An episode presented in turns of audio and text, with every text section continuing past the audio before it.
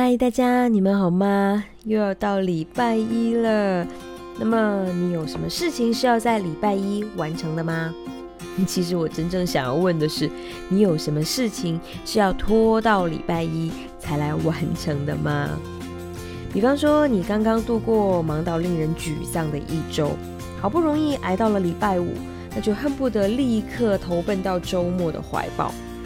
你立志下礼拜一重新开始，实现大转变的大计划，让一个可以肆意耍废的周末来为所有的水逆重新洗牌。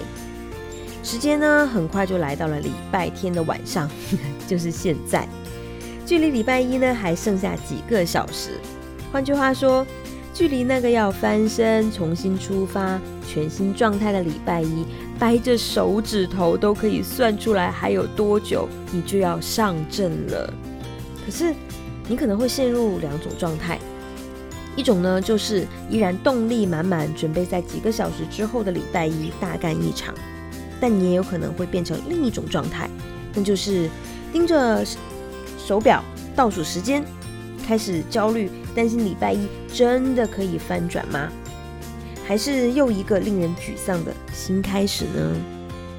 而终于到了礼拜一，坐在电脑前，你突然间发现脑袋里面似乎有一个关不掉的小声音，它不断在提醒你说：“嘿，你还在回味周末吗？厌世礼拜一才刚刚来到，要不然我们再放松一下，让自己喘口气。”于是说好的大干一场的动力就这样被打了折扣。还在犹豫到底要听哪一个小声音的摇摆状态的时候呢？结果又有一堆工作砸向你，让你根本没有时间去思考你的决心，那就只能先一头栽进去这些繁忙的工作当中喽。然后这样就又到了礼拜五的疗愈，周末的决心，以及又一个礼拜一。很像陀螺的你，还记得你当初那个大计划吗？距离现在有多久了呢？它有转变或者实现吗？如果有，那当然我要恭喜你喽！现在你就可以安心的关掉这期节目，因为你成功的战胜了自己，我都要来为你掌声鼓励了。可是如果没有的话，那么我们现在就来解决它。礼拜一呢，是一个会让人本色出演、趋利避害的矛盾大战。它是一周工作天的新开始，似乎就有一种责任去承担起大干一场的决心。好像只要在这一天有个积极的开始，那这一周就可以充满希望。可偏偏这一天是连接周末和剩下几天的转折点。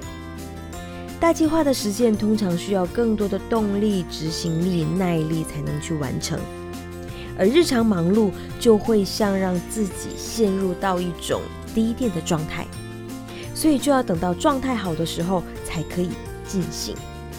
来吧，真实的问问你自己：你有成功的征服过多少个元气满满的礼拜一呢？